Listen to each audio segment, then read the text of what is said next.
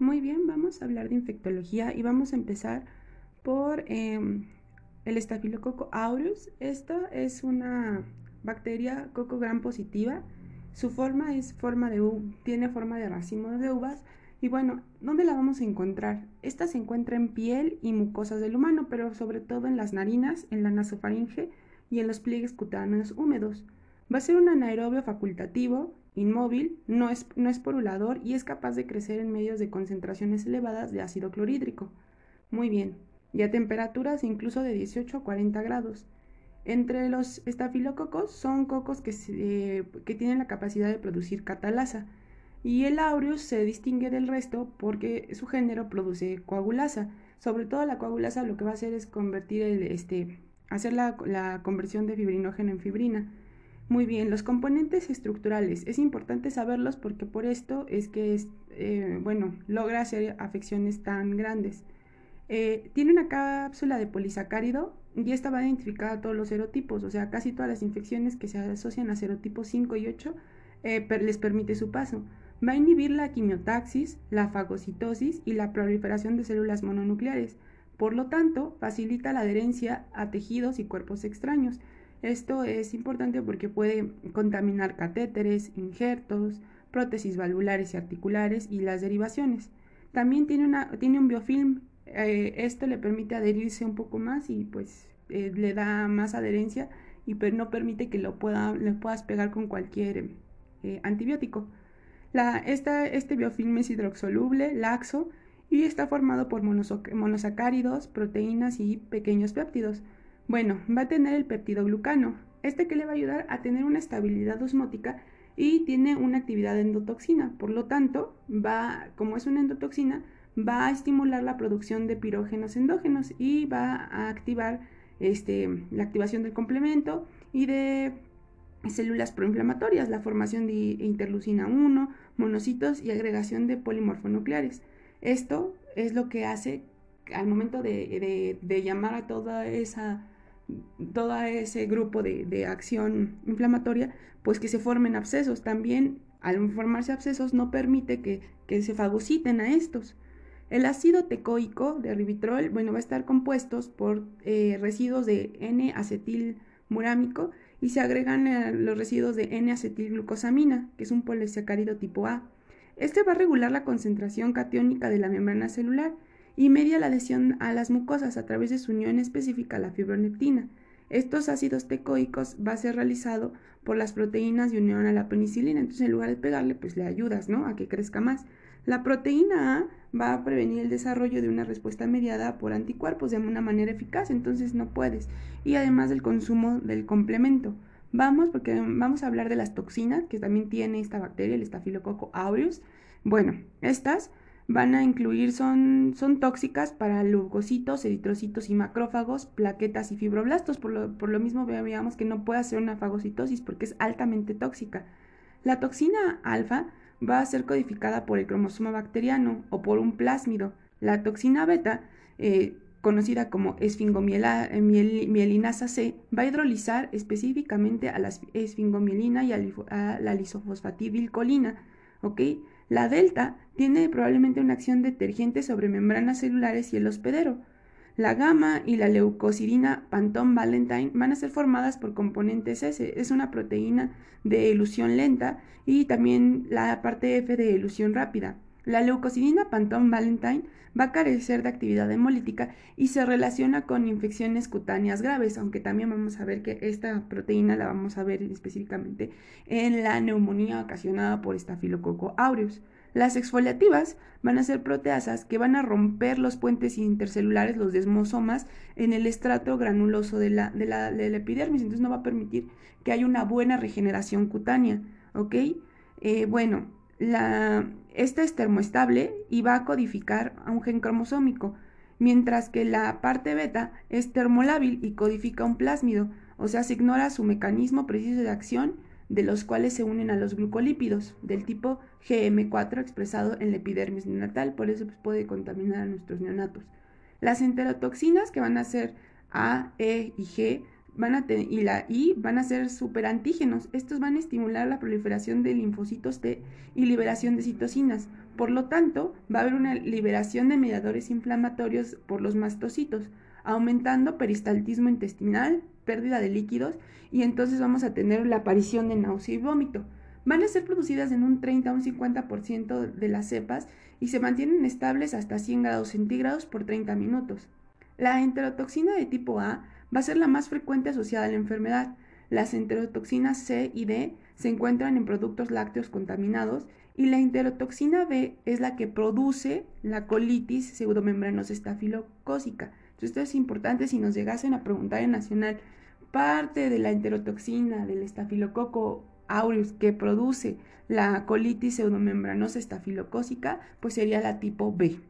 La toxina 1, eh, bueno, del síndrome de choque tóxico, antes conocida como exotoxina pirógena C y enterotoxina F, es una toxina pues obviamente termoestable y va a ser resistente a la proteólisis con actividad de superantígeno. También se produce extravasación, o sea, va a haber en concentraciones bajas o lisis cuando hay concentraciones altas de esta, de las células endoteliales. Las enzimas, como les había dicho, la coagulasa, que convierte el fibrinógeno en fibrina, lo cual va a favorecer la agregación de bacterias. La catalasa, como tal, va a catalizar la descomposición del peróxido de hidrógeno en agua e hidrógeno. Y la penicilinasa, la beta-lactamasa, va a hidrolizar a las penicilinas. Su distribución amplia se asegura de que la presencia de plásmidos, de plásmidos transmisibles. Como les dije, esta, el estafilococo aureus va a colonizar muñón umbilical de los neonatos, como va a ser un pliegue húmedo y si no hacen las madres un correcto aseo, pues se va a infectar.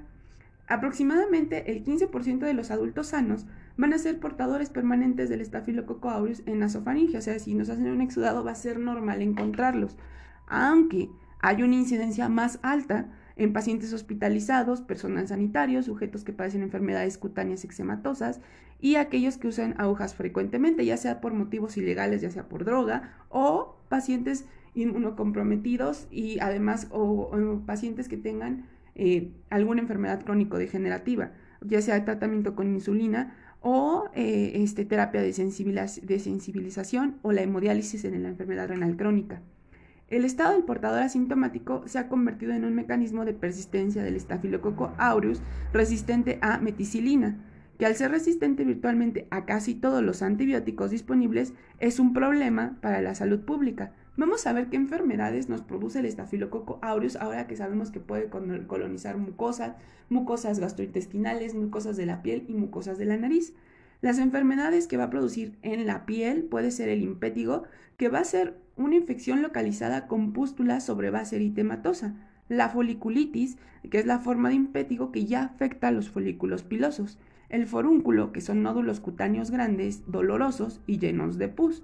El antrax carbunco es la unión de forúnculos con extensión hacia tejidos subcutáneos, que hace fístulas de numerosas insidiosas de, de, perdón, numerosas eh, indicios de enfermedad sistémica, ya sea fiebre, escalofríos y bacteremia, infección de heridas, eritema, pus en herida traumática o incluso también quirúrgica. Quirúrgica, aunque sea limpia, contaminada, si ya se, se vertió lo que estaba dentro de la herida, pues ya vamos a ver que se va a contaminar por, sobre todo por estafilococo aureus, porque somos portadores naturales.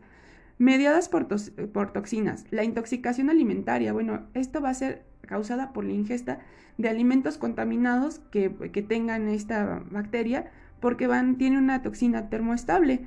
Entonces va a iniciar cuatro horas después con vómito, diarrea y cólico y se va a resolver a las 24 horas.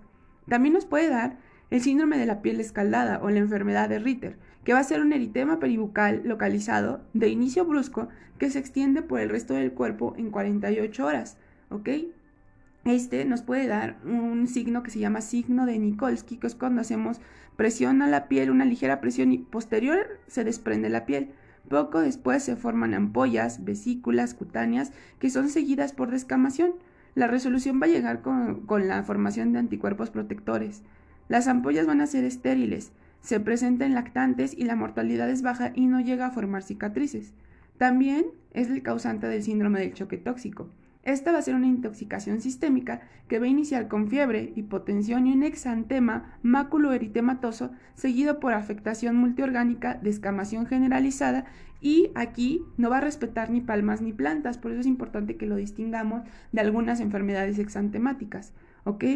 Va a ser, eh, bueno, no incluye, no respeta las palmas y las plantas y la mortalidad va a ser elevada sin el tratamiento antibiótico y si no encontramos el foco infeccioso vamos a ver que también eh, las otras que puede causar es la artritis séptica, que va a ser eritematosa, va a, tener, va a cursar con dolor, va a tener pus en el espacio articular y va a afectar a hombros, rodillas, caderas y codos.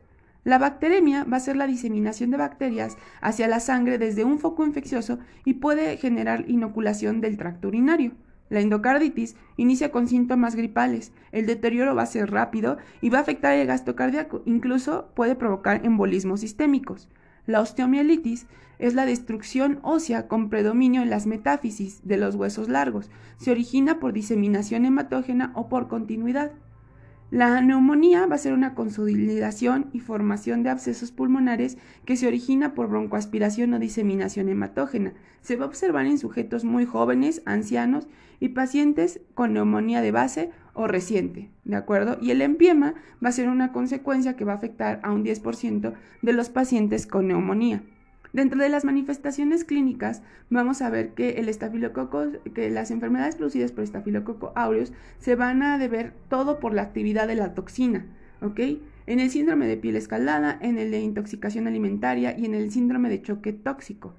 Eh, mientras que algunas son eh, la consecuencia de la proliferación de los microorganismos, lo cual da lugar a la formación de abscesos, a la destrucción tisular, ya sea como en infecciones cutáneas, endocarditis, neumonía, empiema, osteomelitis y artritis séptica. Los alimentos que más frecuentemente se encuentran involucrados en los cuadros de intoxicación son los embutidos, carnes curadas con sal, los bollos rellenos de crema, la ensalada de papas y los helados.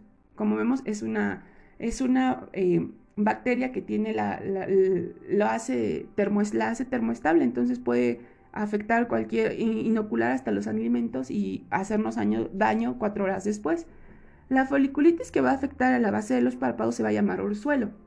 En los casos de síndrome de choque tóxico se pueden asociar al uso de tampones superabsorbentes, diafragmas, anticonceptivos o a la presencia de focos infecciosos o catéteres de diálisis peritoneal. El estafilococo aureus es la principal causa de artritis séptica en los niños pequeños y pacientes adultos que van a recibir inyecciones intraarticulares o portadores de articulaciones con anomalías mecánicas. El absceso de Brody es un foco de osteomielitis estafilocócica localizado en la metáfisis de huesos largos. Esta es una afectación exclusiva de los adultos, ¿de acuerdo? Es un foco de osteomielitis estafilocócica localizado en la metáfisis de los huesos largos. La endocarditis tiene una mortalidad del 50% y el pronóstico va a ser mejor para los adictos de drogas intravenosas porque en su caso solamente se, afectan las cavidades eh, derechas. Se ha reconocido de forma grave la neumonía necrosante con choque séptico y con alta mortalidad. Está relacionada a la producción, como ya les había dicho, de la leucocidina Panton Valentine. Bueno, respecto al diagnóstico, lo vamos a hacer con microscopía. Va a ser útil en infecciones piógenas, pero no en infecciones de torrente sanguíneo.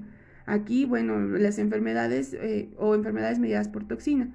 Los estafilococos eh, crecen rápidamente al cultivarse en medios no selectivos y la detección de estos antígenos eh, por serología generalmente pues también va a tener escaso valor. Los criterios que deben clínicos y diagnósticos para el choque tóxico por estafilococos deben son los siguientes y todos deben cumplirse. Que el paciente presente fiebre, hipotensión, erupción macular difusa con discamación subsecuente, involucramiento de al menos de los tres siguientes órganos, ya sea hígado, sangre, riñón, las membranas mucosas, el tubo digestivo, los músculos o el sistema nervioso central. bueno, va a resultar negativo en las serologías de sarampión, leptospirosis, fiebre moteada de las montañas rocosas, y el hemocultivo, cultivo del líquido cefalorraquídeo, van a ser negativos para otros organismos además del estafilococo aureus.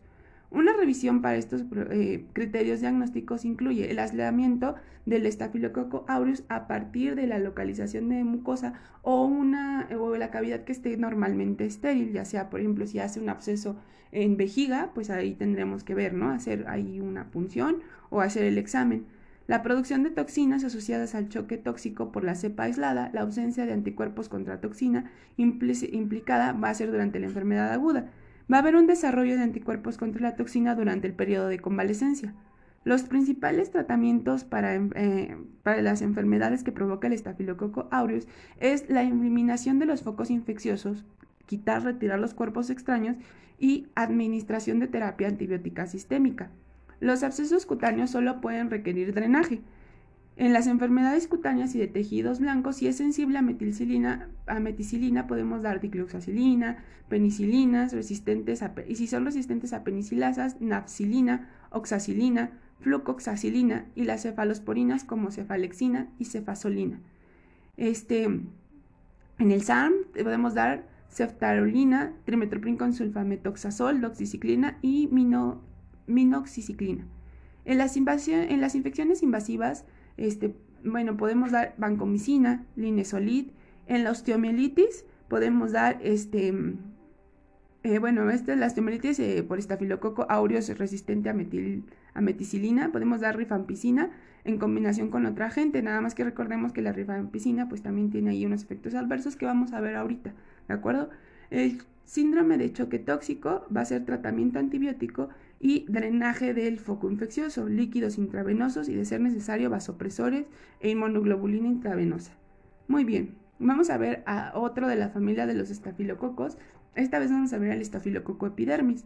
Este va a ser un coco gran positivo, catalasa positivo y coagulasa negativo. Este no va a, convertir al fibrinógeno en fibrina. Eh, el ácido tecoico de glicerol de su pared se va a asociar con residuos de glucósido de polisacárido B y va a expresar la toxina delta. Bueno, es una de las principales causas de endocarditis en las prótesis valvulares, ¿ok? El estafilococo, este estafilococo, que es el epidermis, también es uno de los principales, ¿de acuerdo? Va a ser una infección indolente y los síntomas pueden presentarse hasta un año después del procedimiento. Los estafilococos coagulasa negativos son, son típicamente resistentes también a metilcilina y a muchos otros antibióticos tienen un reservorio importante de elementos de, resistencia antibiótica. Son transferibles horizontalmente a Staphylococcus aureus. También son la principal causa de contaminación de los hemocultivos. El tratamiento tiene las mismas bases que el del aureus, ¿de acuerdo? Y bueno, ¿qué puede producir el estafilococo epidermis? Bacteremia, endocarditis, infección de heridas quirúrgicas, infecciones de tracto urinario y infecciones de oportunistas, ya sea que contamine catéteres, las anastomosis, prótesis y los dispositivos de diálisis peritoneal. Ahora vamos a hablar de los estreptococos. Bueno, la, la, especie más importante de estos va a ser los estreptococos del grupo A de Lansfield. Esta clasificación de acuerdo con los hidratos de carbono específicos de su grupo, debido a que las enfermedades supurativas y no supurativas que éste puede originar son coco gram positivos, anaerobios facultativos y crecen formando cadenas tienen su crecimiento óptimo en el medio de agar sangre enriquecido, presentando un patrón de hemólisis beta, hemólisis completa. Son catalasa negativos, L-pirridonil al arilaminasa, P y R positivos y son sensibles a, a y resistentes a optoquinona. ¿Estos qué van a tener? La proteína M es una adesina que va a intervenir en la internalización de células del hospedero. Tiene una acción antifagocítica y degrada el componente C3b del complemento, la principal proteína asociada a las cepas virulentas. Existen moléculas de clase 1 que son solo bacterias que la poseen en la fiebre reumática y las de clase 2. Las, exotoxinas pirógenas termolábiles median la pirogenicidad y la activación de la hipersensibilidad retardada y la susceptibilidad a la endotoxina, la citotoxicidad, la mitogenicidad en específica de los linfocitos T, la supresión de la función de los, linfocitos B y la producción de exantema escarlatiniforme son todo lo que puede hacer las exotoxinas del estreptococopiógenes. También, bueno, nos han descrito eh, anticuerpos SPA, SPB, SPC, SPF, que tienen actividad de ser un superantígeno y provocan síndrome de perdón, antígenos, dije anticuerpos, son antígenos y eh, provocan el síndrome de choque tóxico. La streptolicina S lisa a los leucocitos, a las plaquetas, a los eritrocitos y va a estimular la liberación de enzimas lisosómicas y va a ser responsable de la hemólisis beta. Es estable la presencia de oxígeno y carece de actividad inmunógena. La estreptolicina O va a alisar a los leucocitos, plaquetas y eritrocitos.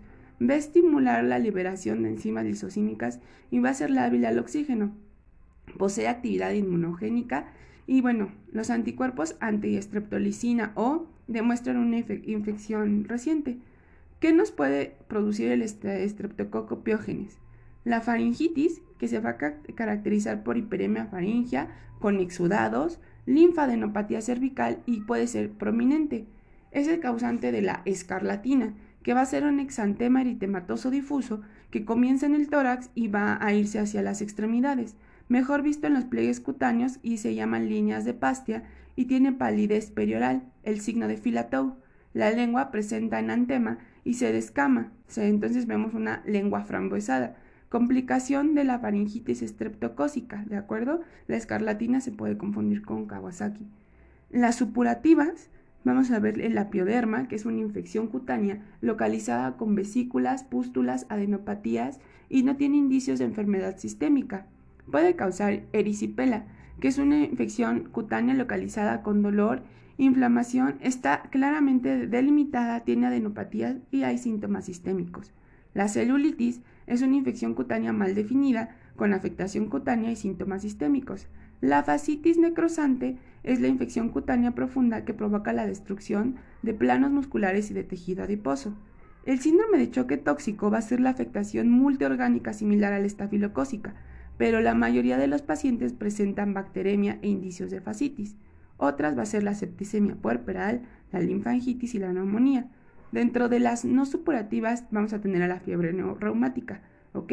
Va a haber alteraciones inflamatorias del corazón como la pancarditis, articulaciones, artralgias, artritis migratoria, vasos sanguíneos y tejidos subcutáneos. También va a ser el causante de la glomerulonefritis postestreptocócica aguda. Va a haber una inflamación glomerular aguda con edema, hipertensión, hematuria, proteinuria y puede ser causado por cepas faringeas y cutáneas, ¿de acuerdo? Muy bien. La colonización por el estreptococo piógenes va a ser transitoria y va a estar regulada por la capacidad del hospedero para desarrollar inmunidad frente a su proteína M.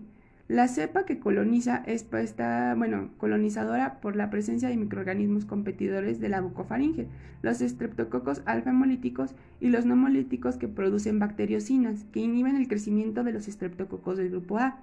Las cepas que provocan infecciones cutáneas van a ser diferentes a las que causan faringitis, aunque los serotipos del pioderma, también de la pioderma, pueden eh, colonizar la, faringe y dar lugar a un estado de portador permanente.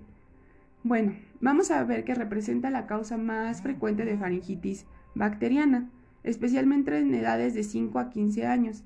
Antes del tratamiento antibiótico se presentaban complicaciones como abscesos periamigdalinos y retrofaringios, la diferenciación entre, faringitis bacteriana y una viral suele ser el problema diagnóstico. Y dada, ah, la, bueno, dada la importancia de la prevención de las, de las complicaciones supurativas y la necesidad de evitar el abuso de antibióticos, este, ha formulado que las guías eh, tengan algunos criterios, como vamos a ver los criterios de Centor, aunque estos no son los criterios de Centor eh, modificados por Isaac, Isaú o algo así. Eh, esos nos van a dar así como datos también más específicos. Pero bueno, vamos a ver los criterios de Centor, los, los que estaban antes para que nos acordemos, ¿de acuerdo? Muy bien. Dentro de los criterios de Centor, tanto en adultos como en niños, vamos a ver que tiene que ser temperatura axilar de más de 38 grados, eso nos va a dar un punto. Ausencia de tos nos va a dar un punto. Adenopatías dolorosas cervicales anteriores nos va a dar un punto. Hipertrofia o exudado amigdalino nos va a dar un punto. Que tenga edad de 3 a 14 años nos va a dar un punto. La edad de más de 44 años nos va a quitar un punto, ¿de acuerdo? Dentro de los, la corrección de McIsaac, este, vamos a ver que es lo mismo. Bueno, va a ser temperatura axilar más de 38, hipertrofia o exudado amigdalar un punto, adenopatías dolorosas inflamadas un punto, ausencia de tos un punto. ¿Qué nos va a quitar? Si tiene entre 3 a 14, punto. Si tiene 15 a 44, no damos ningún puntaje. Y si tiene 45 años o más, nos quita. Entre la puntuación, si tiene 0, un riesgo de infección va a ser de menos de 2.5. Si tiene 1, va a ser del más de 10%. 2, de 10 a 17. 3, de 25 a 35. Y 4, de 30, más de 4 puntos o de 4 en adelante, de 39 a 57. ¿De acuerdo? La decisión terapéutica se va a tomar con base a la puntuación obtenida. Entonces, como ya les había dicho, menos de dos puntos no tenemos que tomar cultivo ni nos vamos a dar antibióticos. Puntuación entre 3 a 5 va a haber antibióticos y se puede valorar con prueba rápida. Sin embargo, no es necesaria. El cultivo del exudado faringio tiene que ser en medio agar sangre y este es el estándar de oro, ¿de acuerdo? Para el aislamiento del estreptococopiógenes del grupo A, con una sensibilidad del 90 al 95%. Va a tener una detección microscópica de estreptococos a partir de muestras de piel y tejidos blandos. Esta es significativa ya que no suelen colonizar la superficie cutánea, a diferencia de los estafilococos. ¿Ok? Las pruebas serológicas son muy específicas, pero su sensibilidad apenas es del 90%. Por lo tanto, pues ya vimos, ¿no? Que el estándar de oro va a ser el medio agar sangre. Mm, bueno, eh, los pacientes con infecciones cutáneas no presentan anticuerpos ASLO debido a que la inhibición irreversible de la estreptolicina O por colesterol de los lípidos cutáneos. En la toma de muestras faringias para cultivo, bueno, de esta debe, la, la toma de muestras faringias para cultivo debe evitarse, ya que puede haber contaminación con saliva o ya que la flora de la región anterior de la boca inhibe el crecimiento del estreptocopiógenes. En caso de las muestras cutáneas, deben cultivarse de las pústulas cerradas para evitar la contaminación por estafilococos. El medio de cultivo debe estar suplementado con sangre y puede, bañarse, puede añadirse perdón, trimetoprim con sulfametoxazol para inhibir el crecimiento de otras bacterias. Se va a incubar de 2 a 3 días. El diagnóstico para el síndrome de choque tóxico estreptocócico debe cumplir los siguientes criterios. Un aislamiento de un estreptococo del grupo A a partir de un sitio estéril, en un caso definitivo, de un sitio no estéril para un caso probable, que tenga hipotensión, y dos de las siguientes manifestaciones, que haya disfunción renal, involucramiento rápido hepático, erupción macular eritematosa, coagulopatía, necrosis de tejidos blandos y síndrome de dificultad respiratoria del adulto. Dentro de los criterios de fiebre reumática vamos a tener los criterios de Jones. Este es, bueno, ya la, vamos a ver más adelante en cardio, pero bueno, Dentro del tratamiento para elección de, faringitis estreptocócica, vamos a dar en niños de menores de 27 kilogramos penicilina G benzatínica, una unidad IM dosis única, y más de 27 kilogramos vamos a dar penicilina G benzatínica, 1200 eh, unidades IM dosis única. El alternativo es la penicilina procaínica con penicilina cristalínica, cristalina, perdón, penicilina procaínica por tres dosis, una cada 24 horas más de una dosis de penicilina eh, en el cuarto día, o penicilina B o amoxicilina y ácido clavulánico por 10 días. El tratamiento de segunda línea de elección en caso de pacientes con hipersensibilidad a penicilinas podemos dar eritromicina, trimetoprim con sulfametoxazol y cefalosporinas de primera generación. La clindamicina puede ser otra opción, pero está recomendada en el caso de fracaso terapéutico con los que ya vimos de primera línea. La faringitis crónica y recurrente podemos tratarla con clindamicina, amoxicilina con ácido clavulónico, penicilina benzatínica. Las fluoroquinolonas van a ser una alternativa en el tratamiento de infecciones cutáneas y de tejidos blandos en los adultos. Las medidas no farmacológicas que son recomendadas en la guía de práctica clínica eh, para el manejo de la enfermedad en pediátricos va a ser la elevación de la cabecera con aspiración gentil y de la secreción nasal con una perilla, el reposo de acuerdo con las necesidades de cada paciente, inhalación de vapor y el mantenimiento de una dieta habitual con incremento en el aporte de líquidos, especialmente en caso de fiebre y mal manejo de secreciones. En caso de fiebre, pues se recomienda el consumo de bebidas calientes y realizar gargarismos o limpieza de la faringe con solución salina. Las enfermedades van a producir, bueno, ahora vamos a ver eh, el estreptococo agalactae. Este es el, bueno, tiene una especie de portadora de antígeno grupo B. Son gram positivos, anaerobios facultativos, son catalasa negativos y son resistentes a bacitracina y a optoquinonas. Dentro de las enfermedades que nos puede causar el estreptococo agalactae son la enfermedad neonatal de, de, comienzo precoz, es el desarrollo de una neumonía, meningitis y septicemia siete días siguientes al nacimiento y puede haber secuelas neurológicas como ceguera, sordera y retraso mental grave. Enfermedad neonatal de comienzo tardío es el desarrollo de las manifestaciones de bacteremia con meningitis entre una semana y tres meses después del nacimiento. La infección en mujeres gestantes es la infección del aparato geniturinario que ocasionalmente puede causar bacteremia y complicaciones diseminadas, ya sea endocarditis, meningitis y osteomelitis. En infecciones en otros pacientes adultos puede ser bacteremia, neumonías, infecciones óseas, articulares, cutáneas y de los tejidos blancos, ¿de acuerdo? Muy bien, las colonias eh, de Streptococcus agalactae tienen un aspecto mantecoso y van a estar rodeadas por eh, una zona estrecha de hemólisis beta. Coloniza sintomáticamente el tracto respiratorio superior y el tracto geniturinario. La mayor parte de las infecciones neonatales van a ser adquiridas en el canal de parto, especialmente cuando hay ruptura prematura de membranas prematuridad, enfermedad materna diseminada por estreptococo del grupo beta o cuando la madre no tiene anticuerpos específicos del tipo o sus niveles de complementos son bajos. Las mujeres con colonización genital están en riesgo de desarrollar sepsis posaborto. Los hombres y mujeres no gestantes que padecen diabetes mellitus, cáncer o alcoholismo tienen un riesgo más elevado de padecer la enfermedad representa la causa más frecuente de septicemia y meningitis neonatal en los, países desarrollados. Aunque los betalactámicos siguen siendo el tratamiento de elección, se han reportado algunas cepas que presentan aumento en la concentración inhibitoria de la penicilina. Muy bien, vamos a ver el Streptococcus pneumoniae. Es un eh, coco gran positivo encapsulado y crece típicamente en pares o cadenas cortas. Su examinación debe ser cuidadosa de las formas diplocósicas, ya que van a revelar bordes ligeramente afilados que originan su apariencia en lanceta.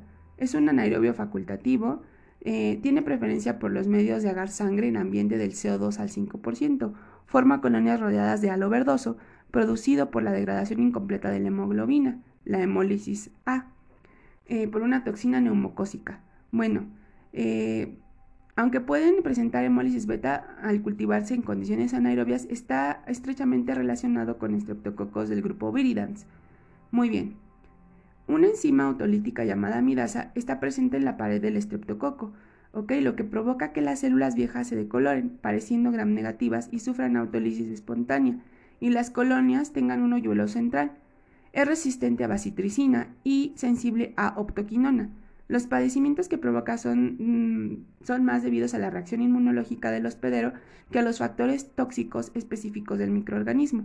Dentro de los factores de virulencia que intervienen en la colonización son las adhesinas proteicas de superficie, que van a mediar la unión a células epiteliales. La proteasa de IgA secretora, que altera la eliminación bacteriana mediada por IgA secretora.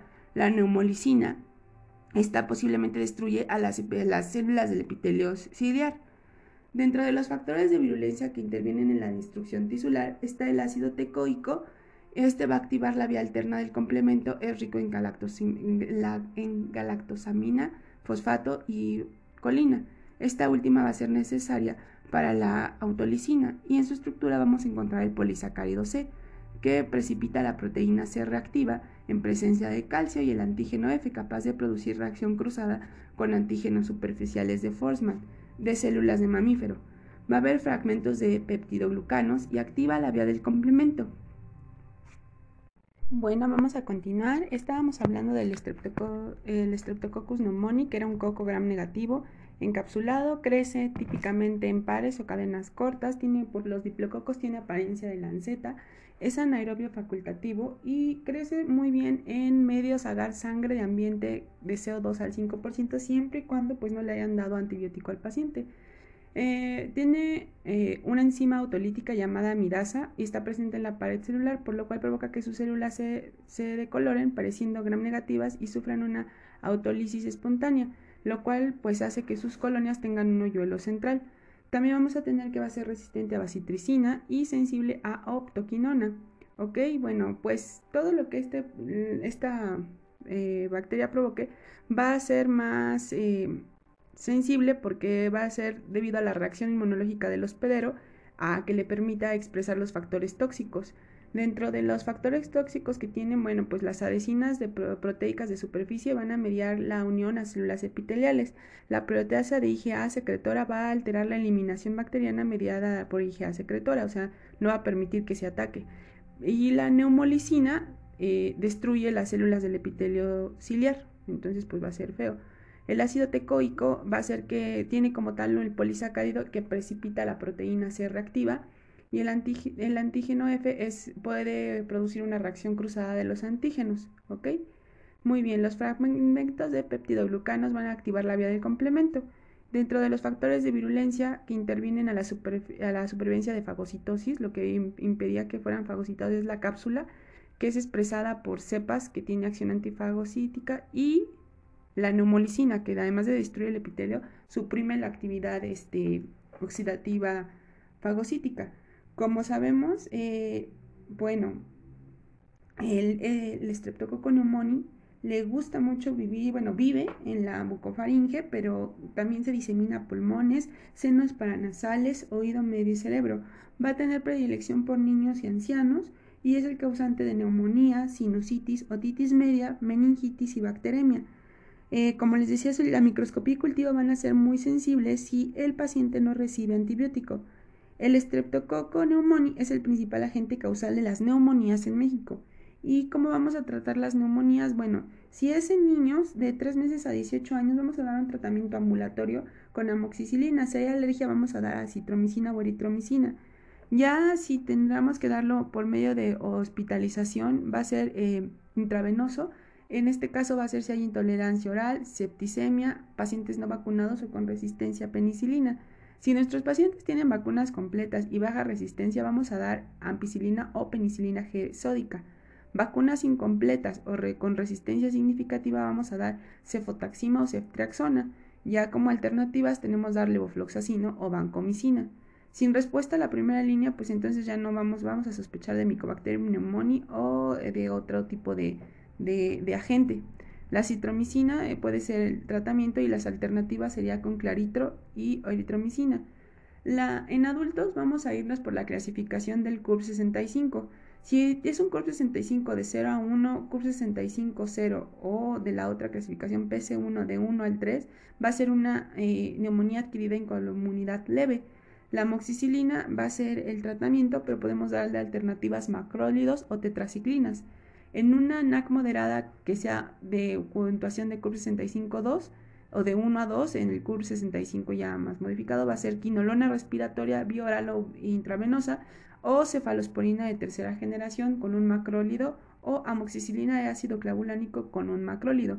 En severa vamos a dar el mismo tratamiento de quinolona respiratoria o cefalosporina con macrólido o amoxicilina con ácido clavulánico con macrólido, pero si el paciente está en la unidad de cuidados intensivos, ahí vamos a meter un beta-lactámico vía intravenosa con macrólido o un beta-lactámico vía intravenosa con una quinolona, ¿de acuerdo? Esto se va a cambiar, ya el régimen va a pasar de, intravenosa a régimen oral cuando se de la tos, cuando ya no haya acortamiento de la respiración, la cuenta leucocitaria y de los leucocitos están normales, ya se tolera la ingesta oral y la absorción intestinal va a ser este, tolerada y adecuada.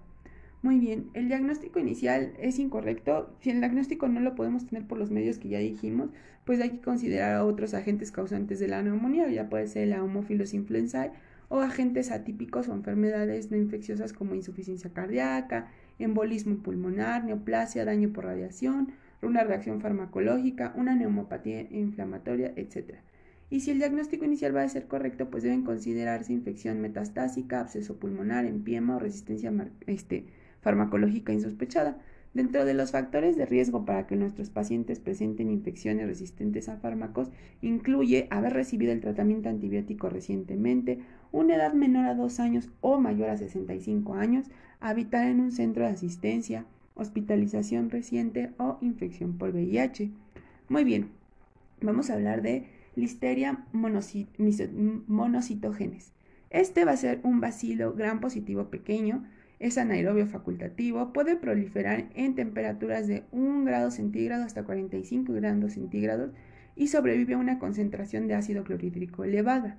Por eso va a crecer en pares de cadenas cortas, tiene una movilidad característica por viraje y presenta una hemólisis beta débil. Ya vemos que eso esquelizan a los leucocitos y a todas este, las, células que nos ayudan a, la protección ante bacterias y patógenos.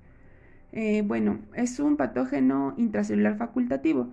Aunque está ampliamente distribuido en la naturaleza y la enfermedad humana es infrecuente porque se va a limitar a poblaciones como neonatos, ancianos y gestantes, sobre todo a pacientes embarazadas.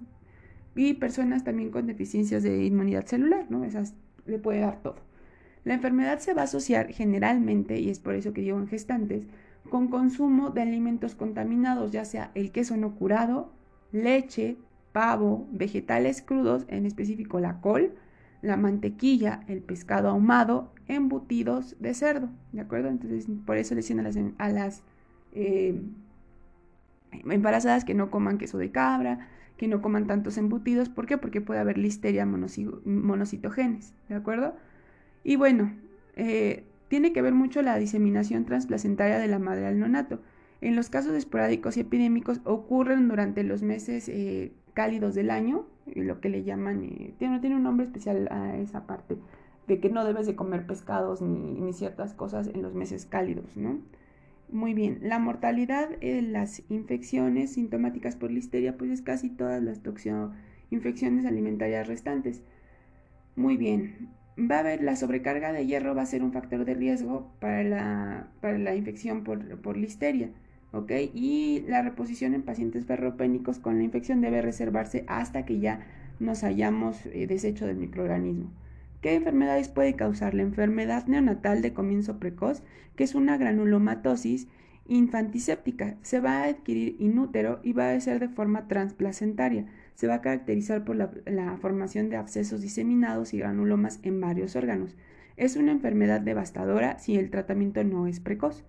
La enfermedad neonatal de comienzo tardío está adquirida en el canal de parto o poco después del nacimiento. Se manifiesta de dos a tres semanas después del nacimiento con meningitis, meningoencefalitis y septicemia.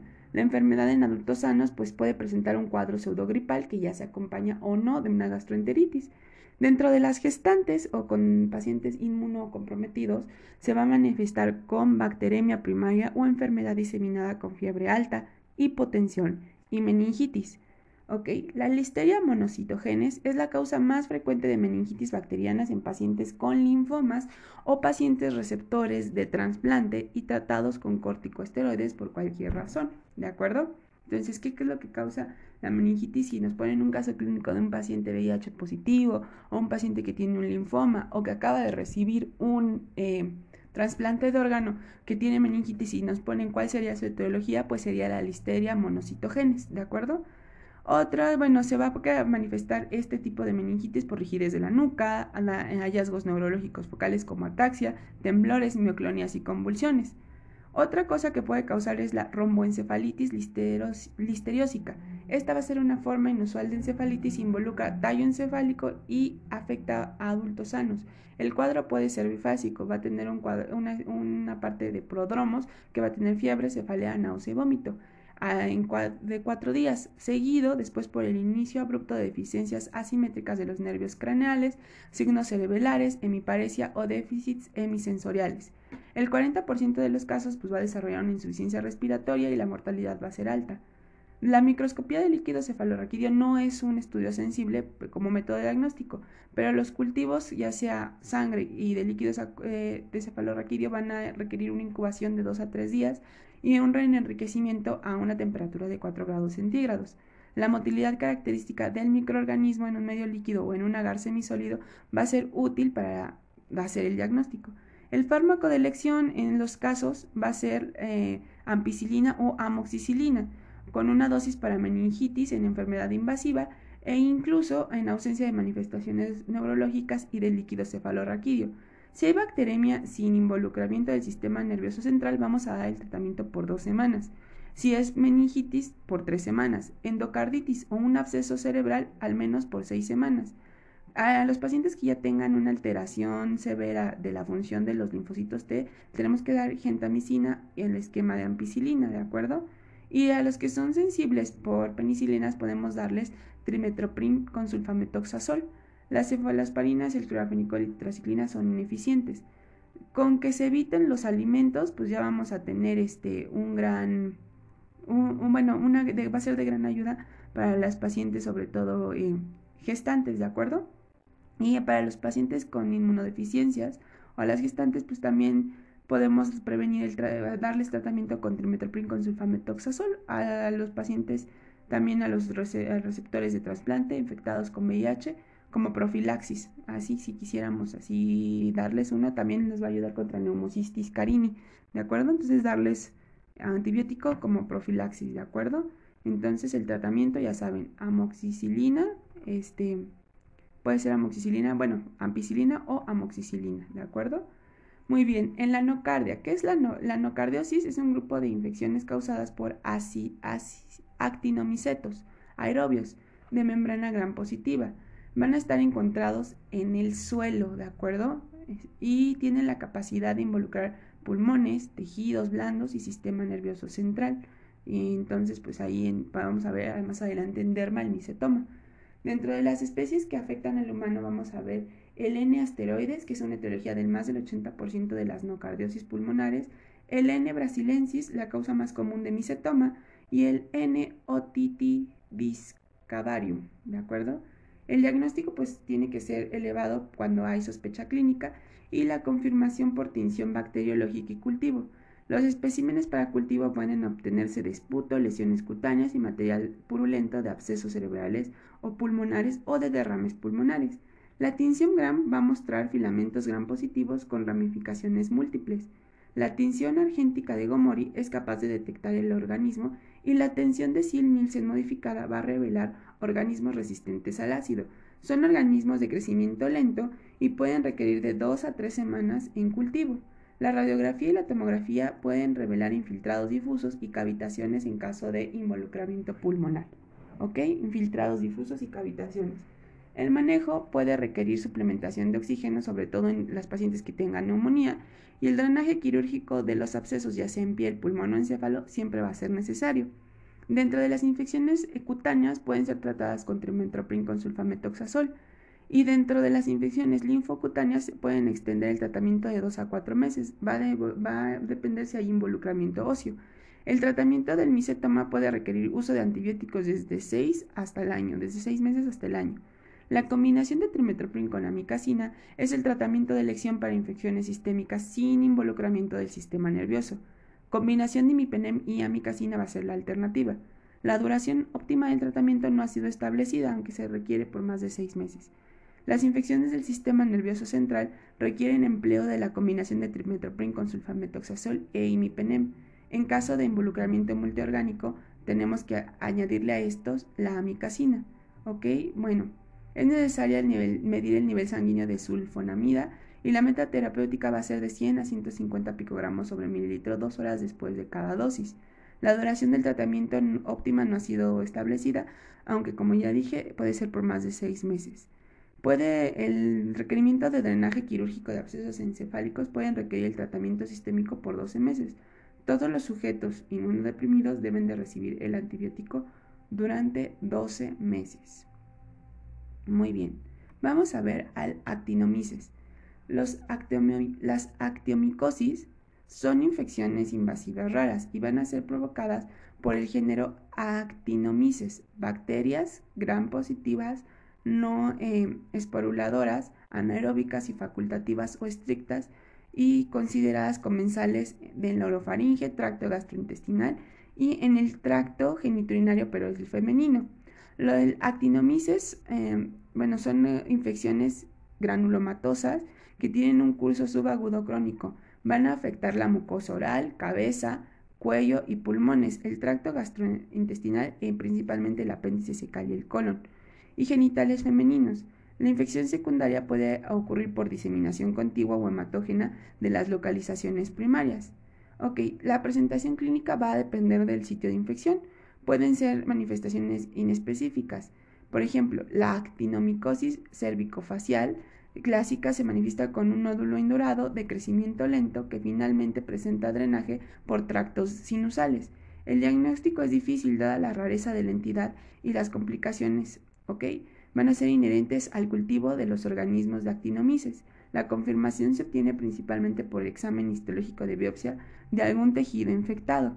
El tratamiento va a consistir en la administración de agentes betalactámicos, ya sea penicilina G o B o amoxicilina de 6 a 12 meses. Las alternativas para los sujetos alérgicos a penicilinas incluyen ceftriaxona, eritromicina, clindamicina, doxiciclina y el drenaje y debridación de los abscesos y de los tejidos infectados se indican ante el fracaso del tratamiento antibiótico o de resolución anticipada difícil involucramiento torácico, abdominal, pélvico o del sistema nervioso central. Muy bien.